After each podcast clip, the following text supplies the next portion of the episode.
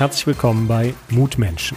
Mein Name ist Peter Holzer und mir begegnen immer wieder Menschen, die ich persönlich sehr spannend finde, von denen ich etwas lernen konnte oder die mich inspirierten oder mir einfach Kraft und Zuversicht gegeben haben.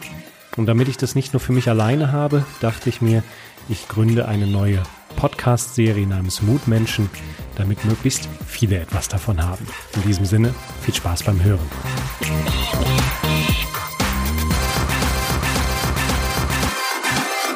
Wenn man im Leben etwas Neues schaffen will, dann braucht man dazu Mut. Und ich habe heute jemanden hier, der hat schon einiges Neues geschaffen in seinem Leben, nämlich den Jens Bode. Jens, schön, dass du hier bist. Peter, lieben Dank für die Einladung.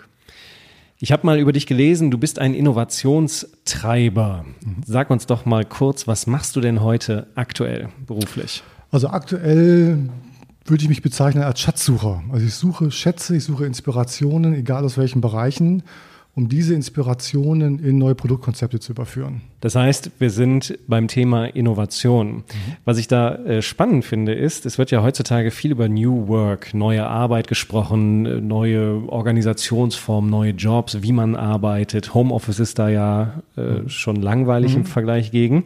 Äh, werden noch viele drüber reden lebst du ja diese New Work schon, weil du arbeitest ja in einem großen Konzern und bist gleichzeitig ja auch noch auf deiner eigenen Spur freiberuflich unterwegs. Was genau machst du denn beruflich und was verbindet beide Welten und wie kriegt man das überhaupt hin? Also Freiberufler in einem Konzern zu sein. beide, beide Welten ähm, haben eigentlich eins gemeinsam, einen, einen extrem großen Anteil an Neugier. Ich würde mich mal fast bezeichnen, so als pathologisch neugierig. Ähm, ich habe es gerade angedeutet mit dem Schatzsuchen. Ich liebe es, neue Dinge zu entdecken, egal aus welchen Bereichen, egal aus welchen Märkten. Das kann Automotive, Kosmetik, ähm, Food sein, das können Architekturthemen sein. Also Dinge, die rechts und links praktisch auf der Straße liegen. Ich sage immer ganz gerne, Innovation ist einfach, es ist alles vorhanden, man muss es nur sehen und neu verknüpfen. Aber das ist wiederum die Schwierigkeit. Und das mache ich in einem Konzern, dass ich äh, mich mit Trends beschäftige, äh, neue Dinge entdecke und daraus mit Teams Ideen entwickle und Konzepte entwickle. Und freiberuflich berate ich im Bereich Innovationskulturen, wie man wieder Dinge entdeckt, wie man wieder Dinge sieht.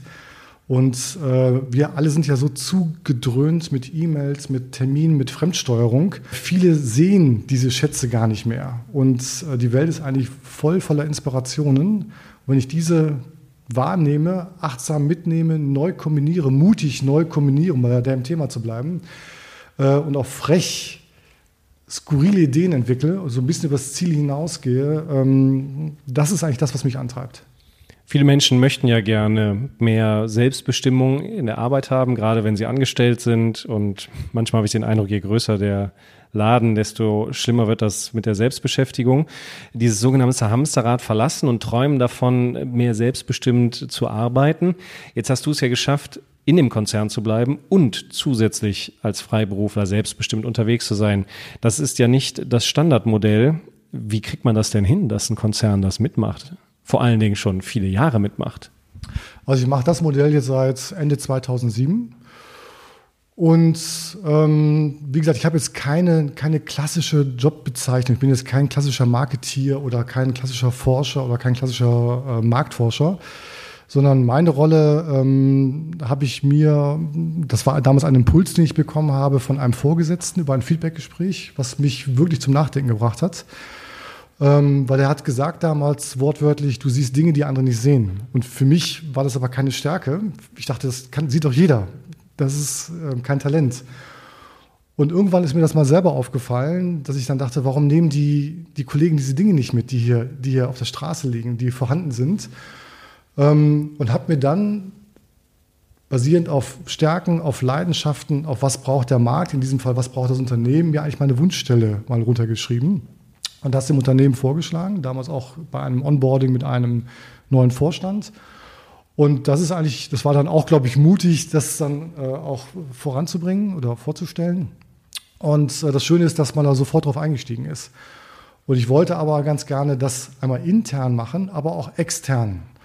Ähm, und jetzt haben wir eigentlich eine Win-Win-Situation, dass ich nach wie vor sehr viel lerne im Unternehmen, im Corporate, aber genauso viel externe Impulse, externe Kontakte, externe neue Prozesse wiederum ins Unternehmen reinbringe.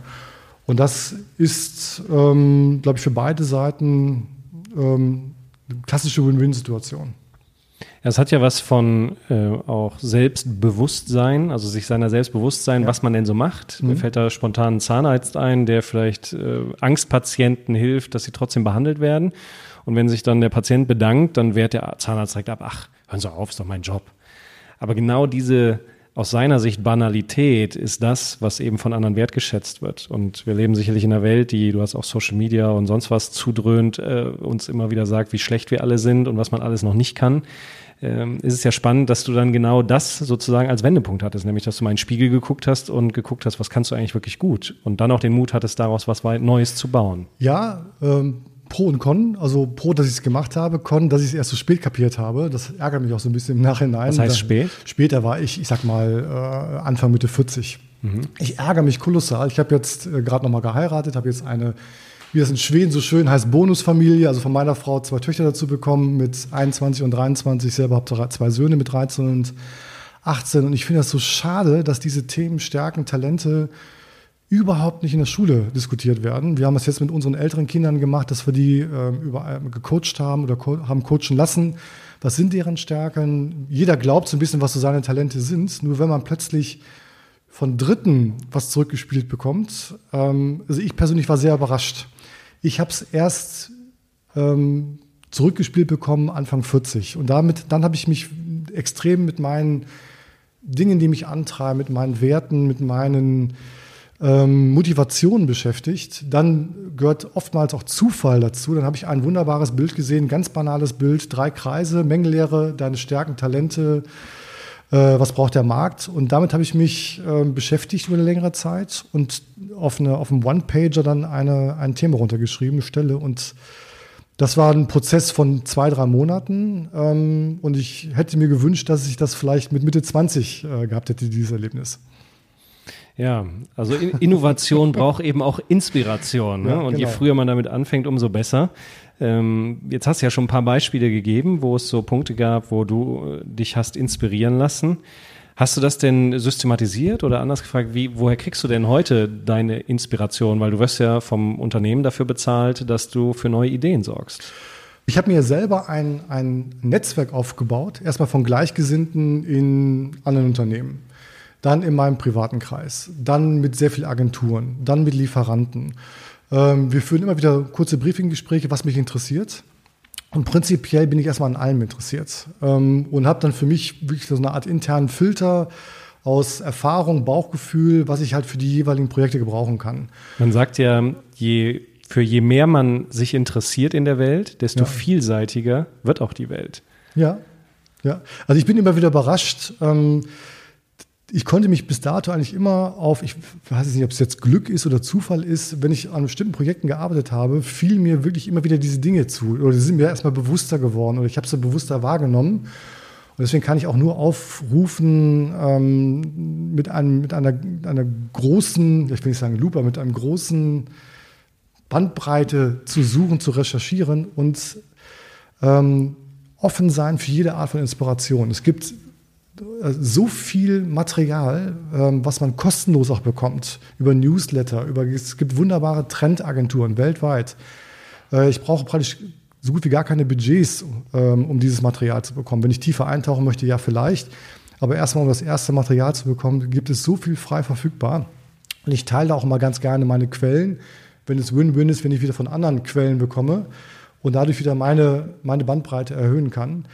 Ähm, aber wenn man hier eine hohe Offenheit hat, ähm, sich mit Neuem zu beschäftigen, ist das eine wunderbare Inspirationsquelle.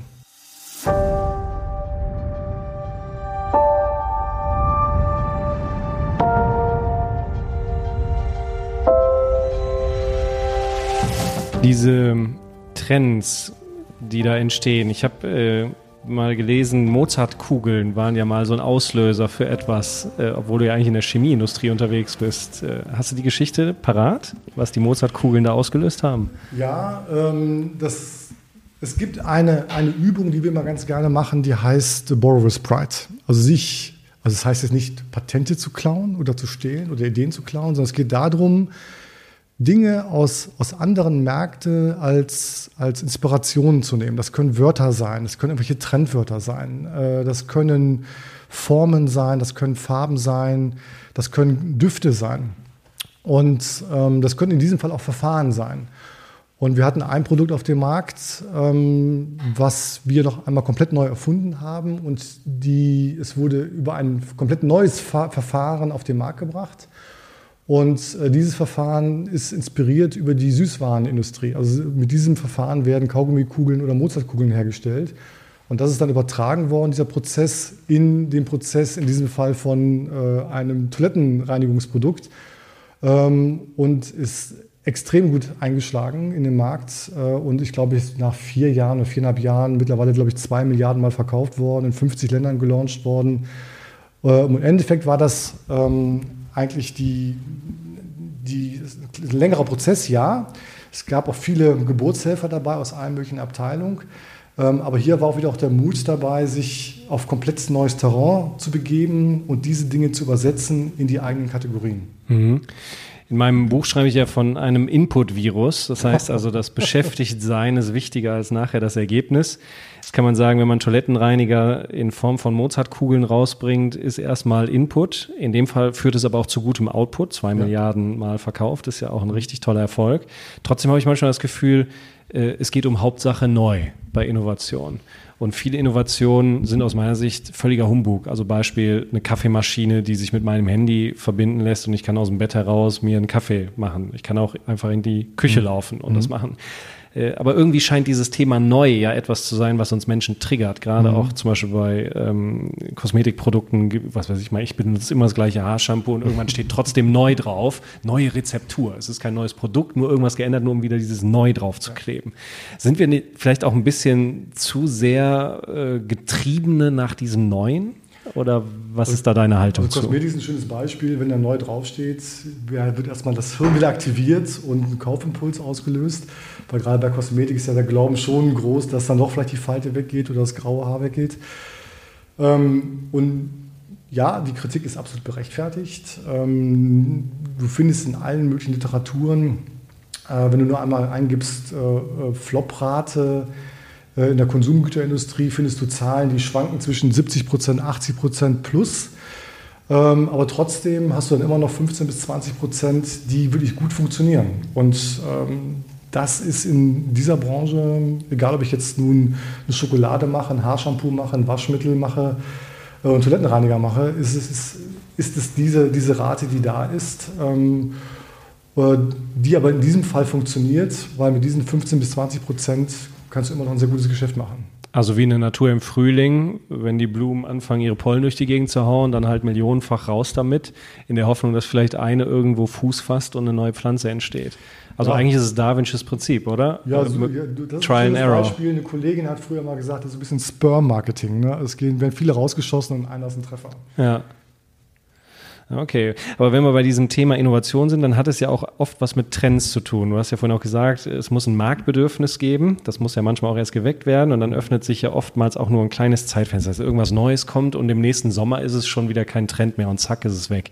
Das heißt, es ist auch alles sehr flüchtig irgendwie, diese ganze Geschwindigkeit, in der wir sind. Äh, ich nehme nur mal Tamagotchi, erinnere ich mich, früher war mal so ein Riesenhype, mittlerweile ist es schon längst wieder weg und ähnliches. Wie findet man denn in dieser unglaublichen Geschwindigkeit überhaupt zur Ruhe? Weil ich muss ja irgendwie mal auch innehalten, um mal nachzudenken. Und ich sage auch gerne, es ist der Umweg des Nachdenkens, der uns dann am Ende auf die Überholspur des Umsetzens bringt. Wo findest du denn Ruhe oder was kannst du anderen empfehlen, um in dieser Geschwindigkeit mal für Ruhe äh, zu sorgen, um innezuhalten und Inspiration für Innovation zu finden? Also ich, wenn ich mal ganz kurz auf die Trends zurückgehe, jeder Trend hat seinen Gegentrend. Die einen wollen Beschleunigung, die anderen wollen Mindfulness und runterfahren. Und es gibt, äh, wenn du den Begriff eingibst bei Google, gibt es eine sieben-, achtstellige Zahl, Trefferanzahl an Trends. Und hier gibt es einfach verschiedene Level an Trends. Äh, das eine sind Ingredients, das nächste sind Farben, das dritte sind Fashion. Äh, es gibt aber auch mega Metatrends, ähm, Nachhaltigkeit, äh, wirtschaftliche Entwicklung, ähm, äh, Veralterung etc. Ähm, die, der, der, Filter bei mir ist wirklich, was spricht mich an, was, was, was erregt mich in eine gewisse Art und Weise, was ich dann gerne auch intern weitergebe und auch kombiniere zu neuen Ideen. Ruhe finde ich selber für mich persönlich, wenn ich rausgehe in die Natur und spazieren gehe und auch wirklich diese Sachen erstmal verknüpfe und verarbeite. Es gibt ja so ein altes Sprichwort, oder glaube ich ein japanisches Sprichwort, äh, Gras wächst nicht schneller, wenn man dran zieht. Und das passt hier eigentlich auch ganz gut. Ähm, und die, eine andere Statistik sagt, dass, glaube ich, nur ein oder zwei oder drei Prozent der Ideen, die man hat im Job, am Schreibtisch sind und der Rest ist beim Duschen, beim Joggen, beim Sex, beim Autofahren oder wo ich vielleicht in so einem Flow-Modus bin. Und den muss man sich auch einfach immer wieder ähm, herausnehmen. Also wir machen zum Beispiel, oder ich mache das mit Kollegen oft, dass wir, wenn wir diskutieren oder einfach brainstormen wollen, dann verabreden wir uns und gehen einmal ums Werk herum. Das sind ein paar Kilometer. Ähm, nutzen diese Auszeit, bewegen uns gleichzeitig, sind weg vom Schreibtisch und diskutieren dabei. Sitzen kleine, ist das neue Rauchen. Ne? genau. Haben wir so eine kleine Tasche dabei mit den, mit den wichtigsten Dingen wie Addings oder Post-its ähm, und diskutieren während des Gehens. Und ähm, also gerade in den warmen Monaten ist das immer eine wunderbare Übung. Mhm. Das heißt, durch solche Momente kann ich ja auch einem, einer Veränderung oder einem, einer, einem Wandel eine Richtung geben. Und äh, im Moment ist ja alles unglaublich schnell. Die Technik hat ja auch einen Entwicklungssprung vorgelegt, Digitalisierung, Robotik, äh, aber auch in der Biologie, wenn wir uns die Genschere anschauen, CRISPR. Es gibt die angeblich ersten Gen designten, muss man ja sagen, Menschen, wo es nicht um Heilung ging, sondern um äh, einen Wunsch, dass diese Babys dann äh, HIV-resistent sind. Also Science Fiction ist schon da heute. Und wir können Zukunft ja nicht vorhersehen. Wir müssen sie heute gestalten. Und trotzdem habe ich den Eindruck, dass einfach alles gemacht, was möglich ist. Ich sehe keine Richtung da drin. Und ich weiß auch nicht, ob es erstrebenswert ist, künstliche Intelligenz in Robotern zu haben. Oder es gibt jetzt Real Dolls, Sexpuppen, die aussehen wie Menschen und mit denen können sie reden. Das heißt also, irgendwann werden sich die ersten Menschen in Puppen verlieben. Es gibt den ersten Japaner, der hat irgendwie ein, äh, ein Hologramm geheiratet. Ne? Ob das ein Marketing-Gag ist oder nicht, weiß ich nicht. Aber irgendwie hat das ja schon krankhafte Ausmaße. Selbst in, in Südkorea, da zocken die so viel online, dass es gang und gäbe zu sein scheint, dass die Leute Pampers tragen, weil sie keine Zeit mehr haben, auf Toilette zu gehen. Das heißt also, irgendwie scheint ja nicht alles von diesem Wandel gut und sinnvoll zu sein.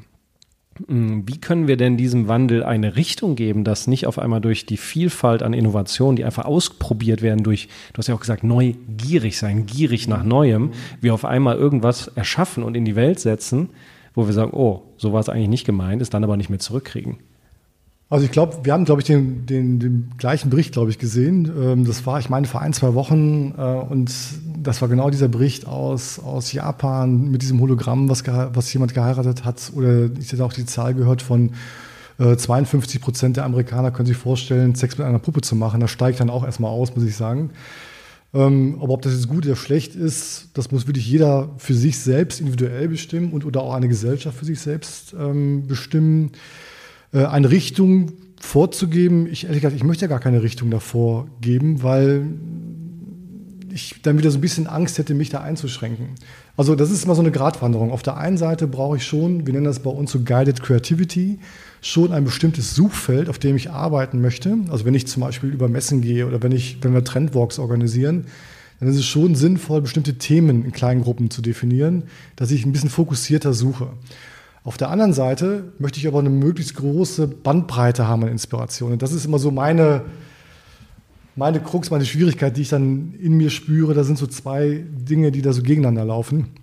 Deswegen ähm, möchte ich da eigentlich gar keine Richtung vorgeben, ehrlich gesagt. Ich glaube schon, dass es wichtig ist, die Dinge immer wieder zu hinterfragen. Alles, auf was man auf den Markt bringt, auch zu hinterfragen, macht das Sinn? Das machen wir halt auch. Wir haben auch eine Checkliste ähm, ähm, von diesen typischen KPIs, die wir abhaken müssen. Die müssen auf Nachhaltigkeit einzahlen, etc. etc. Aber Wenn, da würde ich ja, gerne mal einhaken. Ähm, es gibt dieses CRISPR zum Beispiel, ja. diese Genschere, ja. die total simpel ist, kostet wenige Dollar und man kann am Genom rumschneiden. Entweder nimmt man Eigenschaften raus oder man setzt andere Eigenschaften rein. Das heißt, man könnte sich irgendeine Bakterienkultur nehmen und dann eben mit wenig Geld, wenig Aufwand daran rumschnibbeln und irgendwas genmanipuliertes in die Welt setzen. Und wenn ich jetzt das in einem Reagenzglas habe und den Deckel aufmache, dann ist dieses Bakterium in der Luft. Und wenn das Menschen tötet oder zumindest verletzt oder schädlich ist, dann ist es da. Dann kann man das nicht mehr rückgängig machen. Und diese CRISPR ist ja nun mal als Technologie da. Die kriegt man jetzt nicht mehr zurück. Und die Geschichte des Menschen zeigt eben, dass nicht alle das immer nur zum Guten einsetzen, sondern es dann eben auch irgendwelche Hyopies gibt, die damit was Böses machen. Siehe World Trade Center und ähnliche Dinge. Wie kann man denn dann diesem Wandel eine Richtung geben, dass bei allem bei aller Offenheit trotzdem wir an einer Zukunft arbeiten, in der wir morgen auch wirklich leben wollen. Und nicht, dass wir irgendwann in der Zukunft landen, äh, George Orwell lässt grüßen, mhm. dass wir sagen, oh, jetzt ist zwar alles sehr modern, aber irgendwie haben wir uns das alles ganz anders vorgestellt. Ja, ich habe witzigerweise bei, bei, für eine Vorbereitung, das war auch ein Zufall am Flughafen, jetzt, äh, da bin ich zu einem Vortrag geflogen, doch mal dieses 1984 entdeckt und habe mir das nochmal für den Flug gekauft und war ganz erschrocken dann zu sehen, dass es, glaube ich, irgendwie in den 50er oder 60er Jahren geschrieben wurde. Und wenn ich mir jetzt die Bilder ansehe, ähm, auch gerade wieder vor, glaube ich, vor einem halben Jahr in den News von chinesischen Ärzten, die Manipulationen vornehmen, da steige ich dann ehrlich gesagt auch aus. Ich glaube schon, dass man ähm, ein, ein gewisses Korrektiv braucht, ähm, gesellschaftliches Korrektiv braucht, was dann auch wirklich aufschreit und gegen angeht. Ähm, und das, auch hier ist es wieder, glaube ich, eine gewisse Gratwanderung. Ähm, möchte ich jetzt zu viel Kontrolle haben? Ähm, möchte ich schon, dass Wissenschaft oder dass auch Dinge entwickelt werden? Ja. Äh, auf der anderen Seite darf es immer, glaube ich, aber auch nicht so weit gehen, dass ich hier eingreife und manipuliere in nächste Generation. Ich, war, ich bin da so ein bisschen zwiegespalten, ehrlich gesagt. Ich habe da aber auch keine richtige Antwort drauf.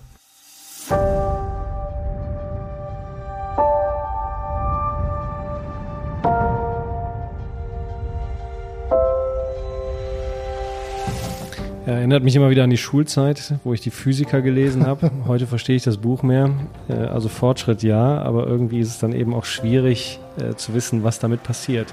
Vielleicht ist es auch die Evolution, die es einfach immer weiter nach vorne treibt und wir sind nichts anderes als ein Werkzeug. Also Klingt zwar nicht so schön, aber. Ich glaube, das ist halt auch so ein bisschen das Geheimnis von, von, von jedem guten Innovationsteam, dass du da immer einen, einen ähm, Pragmatiker drin hast, du hast einen Controller drin, du hast den Spinner drin, du hast aber auch immer denjenigen drin, der den Finger hebt und sagt, Achtung, damit fallen wir auf die Nase. Und vielleicht braucht aber man. Aber man kann mit Geld verdienen vielleicht. Ja, gut, aber dann, klar, dann hast du wieder den Pragmatiker drin. Ne?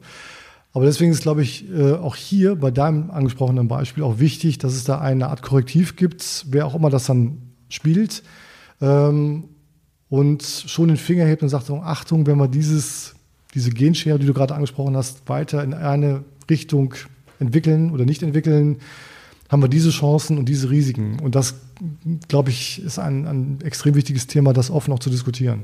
Ja, und sehr schwierig. Ne? Sehr Deswegen schwierig. ist es in der EU natürlich super, wenn man gemeinsame Regeln hat. Nur wenn wir zum Beispiel die, das Fummeln am Genom des Menschen verbieten, dann wandert das Geld ab ins Ausland und irgendeiner erlaubt es. Irgendeiner erlaubt es, ist richtig. Also irgendwie habe ich da noch nicht eine wirklich gute ich, ich Antwort drauf gefunden. Ein bisschen schwer, ehrlich gesagt. Äh, ja. Das sind auch die Gedanken, die mir nicht so gut gefallen, so über diesen Tellerrand hinaus gucken, weil irgendwie hat das dann doch auch alles eine sehr dunkle Seite. Mhm. Ähm, mir hilft es dann immer, mich an Menschen zu erinnern, die einfach mit Werten Innovation nach vorne treiben und Gutes tun. Äh, und das Prinzip Hoffnung ist ja nichts anderes auch als ein moderner Glaube. Aber machen wir es mal nochmal pragmatischer. Äh, wechseln wir mal in die Zukunft der Arbeit. Digitalisierung, Roboter, das verändert ja auch alles mit einer Wahnsinnsgeschwindigkeit. Und die Frage, die viele Menschen ja auch beschäftigt, ist, wie arbeite ich überhaupt morgen? Und wovon lebe ich morgen? Also wie bringe ich für meine Familie auch morgen noch das Brot auf den Tisch? Und wenn wir jetzt mal das Thema Innovation nehmen und nicht auf Produkte münzen, Inspiration, Innovation auf den Menschen gemünzt, was kann denn dann jeder Einzelne tun, um selber eine Innovation zu sein, die morgen am Arbeitsmarkt noch gebraucht wird? Also basierend auf einer schmerzlichen privaten Situation, die ich so 2012 erlebt habe, wo innerhalb von ein paar Wochen eigentlich bei mir so alles zusammengebrochen ist. Was heißt ähm, das? Ähm, ja, das ging los mit Trennung, Familie, kleine Kinder. Mein Vater ist unter ganz komischen Umständen gestorben. Äh, ich habe so das Gefühl gehabt, dass so irgendjemand will mir ein Zeichen geben. Alles im gleichen Jahr? So alles, alles innerhalb von vier Wochen. Ui. Und das war so ein Gefühl, als wenn dir jemand permanent Teppich unter dem Boden wegzieht. Ähm, und dann habe ich mich dann auch zurückgenommen, muss ich ehrlich sagen, eine Auszeit genommen ähm, mich auch beraten lassen, auch coachen lassen und dann erstmal mich lange mit mich selbst beschäftigt. Ähm, zwar weiter gearbeitet, meine Projekte weitergemacht, aber eigentlich mich immer wieder in Frage gestellt, was passiert da gerade? Und laufe ich entgegen meiner Werte, entgegen meiner, meiner Dinge, die ich gerne machen möchte. Ähm, das war ein extrem schmerzhafter Prozess über bestimmt drei, vier Jahre. Und es gibt ja diese berühmte Kurve der Veränderung. Da habe ich, glaube ich, auch alle Stufen durchgemacht. Interessanterweise, wenn ich das jetzt sehe, wo ich heute bin, nach das war 2012, jetzt haben wir 2019, bin ich eigentlich fast froh, dass das, also bis auf den Tod meines Vaters natürlich, aber diese Privatsituation, dass es so passiert ist, weil es hat mich jetzt deutlich weitergebracht und ich glaube, ich wäre nicht jetzt an der Position, wo ich bin, wenn mir das damals nicht passiert ist. Zu deiner Frage, ähm, was ich jetzt daraus für mich mitgenommen habe, ist, dass ich ähm, mir wirklich mindestens quartalweise mit, oder quartalsweise mit meiner Frau mich zurückziehe. Wie Deiner heutigen Frau? Meiner jetzigen Frau, ja. Das, nicht mit der Ex-Frau. Nein, mit, der, mit, der, mit meiner jetzigen Frau. Wir uns wirklich alle zwei Wo äh, Monate, alle drei Monate zurückziehen, wegfahren, ähm, andere Eindrücke aufsaugen. Wir lieben es, Städte zu erlaufen äh, uns gerne abends mit einem Glas Wein zurückziehen und uns immer wieder herausfordern. Uns für uns immer wieder. Was herausfordern? Ja, herausfordern in allen Dimensionen, egal was es eigentlich jetzt ist. Was sind rote Linien? Was sind Dinge, die wir eigentlich mal schon mal machen wollen, die uns aber aus irgendeinem Grund zurückgehalten haben? Und sei von mir aus Geldanlage, welche Themen auch immer. Projekte, äh, das Buch schreiben, Vorträge auf Englisch zu halten oder was auch immer. Was sind Dinge, die mich zurückgehalten haben, aus irgendwelchen Ängsten vielleicht, ähm, die aber unheimlich die mich einfach mal reizen. Und dann vereinbaren wir eigentlich immer so eine Art, ich will jetzt nicht sagen schriftlichen Vertrag, aber da challengen wir uns eigentlich immer, challengen, challengen wir uns eigentlich immer wieder gerne regelmäßig. Ähm, und, und ja, anfeuern ist das falsche Wort, äh, aber unterstützen uns da eigentlich sehr, sehr gut. Und das finde ich ein sehr schönes Ritual. Und ich merke einfach, dass äh, wenn wir wieder ein, ein Thema abhaken können, eine rote Linie, die wir übersprungen haben, dass uns das einfach, das hat, ist immer das Gleiche. Man hat einen unheimlichen Respekt davor, eine unheimliche Angst davor, das zu machen. Äh, aber es dann einfach zu machen, auch wenn man nicht perfekt ist, und dann dieses, dieses Ergebnis zu erleben, zu spüren auch mit all seinen Magenschmerzen und schlecht schlafen dabei. Und wenn man es trotzdem gemacht hat, das ist so ein geiles Gefühl, wenn ich das so sagen darf, dass man dann schon wieder fast hungrig drauf wird, welche rote Linie möchte ich jetzt noch übergehen? Ähm, also rote Linie meine ich jetzt nicht einen Fallschirmsprung und eine Fallschirm, sondern es muss schon alles äh, einigermaßen ähm, machbar sein, aber sich trotzdem immer wieder herauszufordern. Ähm, und wir haben uns dann auch ähm, angewöhnt, so ein bisschen auch rote Linien für den anderen zu definieren, nach dem Motto, was wäre denn mal mit dem und dem Thema?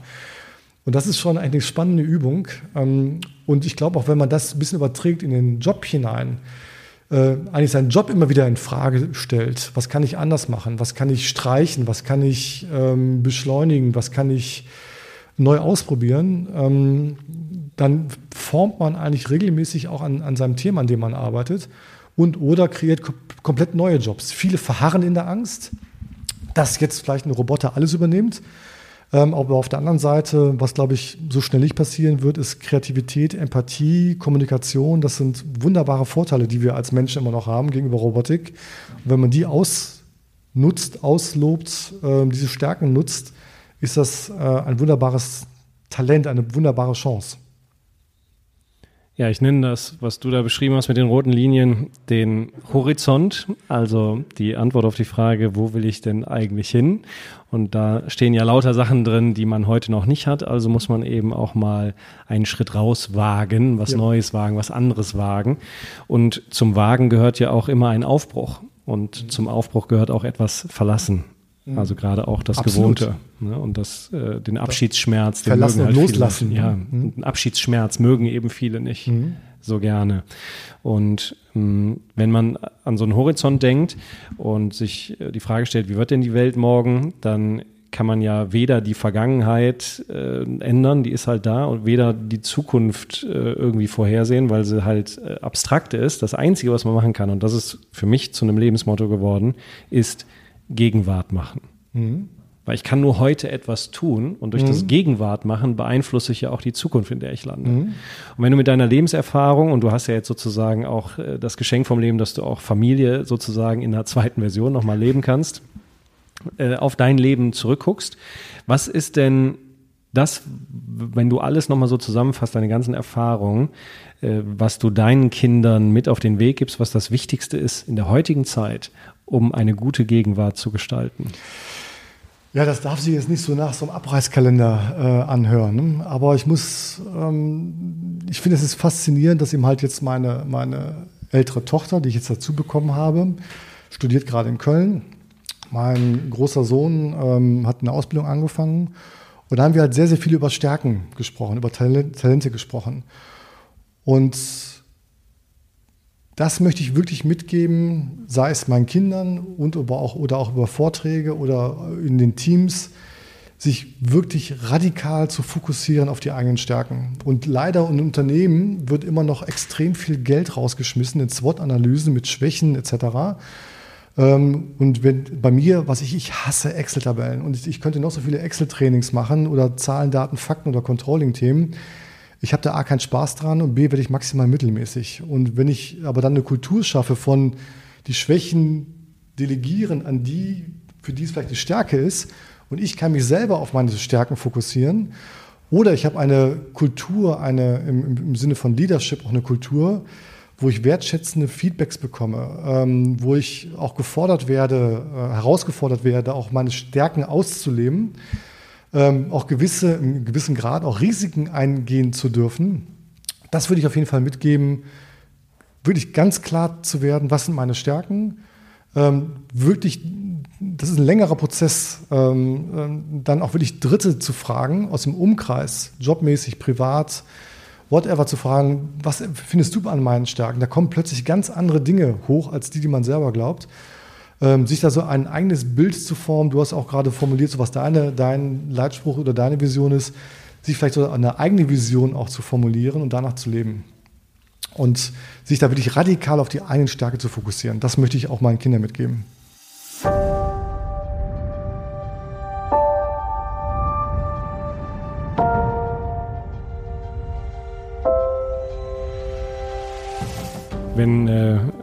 Ich bei dem, was du gerade sagst, an Facebook, äh, Instagram und Co. denke, da ist es ja genau anders. Da zeigt ja jeder nur, wie schön, erfolgreich und sexy er ist. Demnach müssten ja alle reich, hübsch und äh, erfolgreich sein. Die Realität sieht ja völlig anders aus. Äh, das heißt, das, was du sagst, Fokus auf Stärken, wäre positiv formuliert, heißt aber negativ formuliert oder sagen wir mal kritischer, ehrlicher vielleicht formuliert, habt den Mut auch dazu, nicht perfekt zu sein. Absolut. Habt den Mut, fehlerhaft zu sein. Absolut. Den, die höchsten Klickgrad mittlerweile kriegen ja, was ich, wenn irgendwelche Promis ihre Orangenhaut äh, zeigen oder graue Haare zeigen oder was auch immer. Ähm, ich glaube, diese, diese Fake-Bildbearbeitung etc., ähm, das kippt auch so langsam. Ähm, und diese Authentizität kommt immer mehr und mehr hoch. Das, das siehst du in banales Beispiel. Äh, die Diskussion, die wir jetzt hatten vor, vor ein, zwei Jahren mit, mit Obst und Gemüse, was nicht perfekt ist, was dann weggeschmissen wird, während andere äh, vielleicht sich die Sachen aus dem Container rausfischen. Heute werden diese Sachen weiterverarbeitet, werden besonders äh, ausgelobt. Ähm, und Perfektion ist in meinen auch total langweilig. Das ist mir zu glatt und da, da, das ist für mich gar nicht erschrebenswert. Jemand, der der eine Kante hat, der, wie das auch in deinem Buch so schön beschrieben ist, der eine Haltung hat und das auch lebt und dazu auch äh, steht, basierend auch auf seinen Stärken, äh, auch Dinge ablehnt und nicht macht, weil sie vielleicht auch gegen seinen Werten ist, ist für mich viel interessanter als äh, eine fotoretuschierte ähm, Person. Ja, so ein schmaler, feiner Grad zwischen ja. auf der einen Seite Perfektion und auf der anderen Seite Anspruch. Ich finde, find das, wenn ich da reinspringen darf, viel charmanter, wenn da eine gewisse Portion Selbstironie noch dabei ist, wenn man das auch wirklich schafft, so über sich selber sich selber nicht so ernst zu nehmen ähm, und das auch vielleicht auch damit ein bisschen zu kokettieren und auch diese, was man vielleicht selber glaubt, nicht so perfekt ist, bewusst auch herauszustellen. Ja, genau. Weil dieses Perfektionsthema hat ja auch was von verbessern wollen, gewinnen wollen. Insofern ist das ja grundsätzlich gut. Ja. Ich habe es für mich halt äh, ersetzt durch diesen Begriff anspruchsvoll sein, ja. Um äh, einfach einen anderen Begriff zu haben und wegzukommen von diesem Perfektionismus. Ich hatte letztens meinen ersten TED-Talk halten dürfen und Super. danach fragte mich meine Betreuerin, ob ich denn zufrieden sei. Ich sagte, naja, es geht so, ich habe äh, ein bestimmten Drittel der Botschaften vergessen, die ich sagen wollte. Äh, und sie meinte, nee, es war doch genau richtig so. Und ja. gerade weil es nicht perfekt war und an einer anderen Stelle gehakt hat, fand es richtig gut, weil es dadurch menschlich war. Absolut. Und die Roboter und die Technik, die gehen ja in die genau andere Richtung. Da ist es perfekt, da sitzt jeder Handgriff immer gleich. Und vielleicht ist das auch die große Stärke des Menschen, dann wieder in ein Zeitalter zu kommen, wo es wieder okay ist. Handmade. Auch fehlerhaft zu sein. Absolut. Ja, genau. Ja, spannend. Ähm, ich bin gespannt, was die Welt uns so bringt. Und du arbeitest ja auch an vorderster Front mit dran äh, rum an dem Thema Innovation. Wenn du so zurückguckst, gibt es denn eine Innovation, einen Erfolg, den du da hattest, der der schönste ist äh, auf deiner bisherigen Schatzsucherreise? Eine typische Frage bei, bei Interviews ähm, ist immer gerne, wie viel Prozent Ihrer Inspiration haben Sie denn auf den Markt geschafft? Und jedes Mal antworte ich, ich werde diese Frage nicht beantworten, weil die völlig schwachsinnig ist, diese Frage. Ich mache kein Controlling, sondern ich biete ein Angebot an, an Inspirationen und auch an Ideen. Und auch in der Kommunikation mit den Teams entwickeln wir Ideen. Und dass eine Idee hat, die auch auf den Markt kommt, hat immer ganz, ganz viele Väter und Mütter. Ähm, da waren sehr, sehr viele Dinge dabei, ähm, die ich, wo ich dabei sein durfte, sei es ähm, für einen Schweizer Schokoladenhersteller miterfunden, eine Praline, die seit vielen Jahren mit auf dem Markt ist, für, für ein Pharmaunternehmen an Kopfschmerztabletten mitgearbeitet, bei uns an Waschmitteln mitgearbeitet oder Reinigungsmitteln mitgearbeitet. Und wenn ich diese Dinge wieder sehe nach, nach ein, zwei Jahren, nach diesen Workshops im Handel, das gibt schon eine gewisse Befriedigung. Da weiß ich, dass ich meinen Teil beigetragen habe und dass es vielleicht ein Impuls war, ähm, diese Idee mitzuentwickeln. Vielleicht ist es ja sogar die schönste Innovation, dass du deinem Leben eine neue Richtung gegeben hast. Das auf jeden Fall. Äh, sind ja das manchmal, auch angenommen zu haben, ja. Äh, gerade eben im Privaten die Dinge, die am Ende wirklich wichtig sind und gar nicht so sehr das Berufliche. Das wird man dann aber alles erst ja, war, am Ende so, feststellen. So zu deiner Frage nochmal, glaube ich, so im Nachhinein, in den letzten vielleicht zehn Jahren oder, oder noch länger, so die größte Lernkurve, die ich da machen durfte, wenn ich das so sagen darf. Also erstmal diese, erstmal ist man, ist man völlig geschockt und du hast ja jede Art von Angst, von Versagensängste, Existenzängste, Verlustängste etc. Ähm, aber dann wieder zu lernen, sich mal so selber auszuhalten und sich selber wahrzunehmen und den Mut wieder nach innen zu schauen und nicht wieder in das nächste Abenteuer zu stürzen äh, und sich dafür auch die Zeit zu nehmen, das war äh, für mich persönlich eine extrem gute Lernkurve. Super, freue ich mich, dass du die gut hingekriegt hast. Danke dir.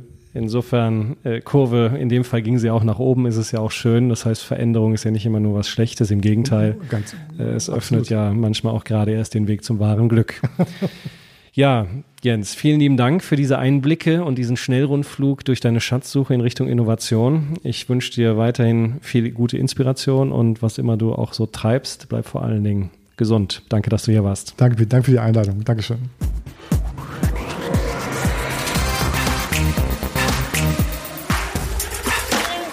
Das war eine Folge der Mutmenschen. Wenn Ihnen der Inhalt gefallen hat, dann habe ich noch zwei Tipps für Sie. Schauen Sie doch mal auf meine Homepage www.peterholzer.com. Dort finden Sie weitere Videos, Audiomaterial oder auch Texte zum Lesen. Und der zweite Tipp ist mein aktuelles Buch. Es trägt den Namen Mut braucht eine Stimme, wie Sie Ihrem Leben Wirkung geben. Lesen Sie doch mal rein. Bis dahin bleiben Sie gesund.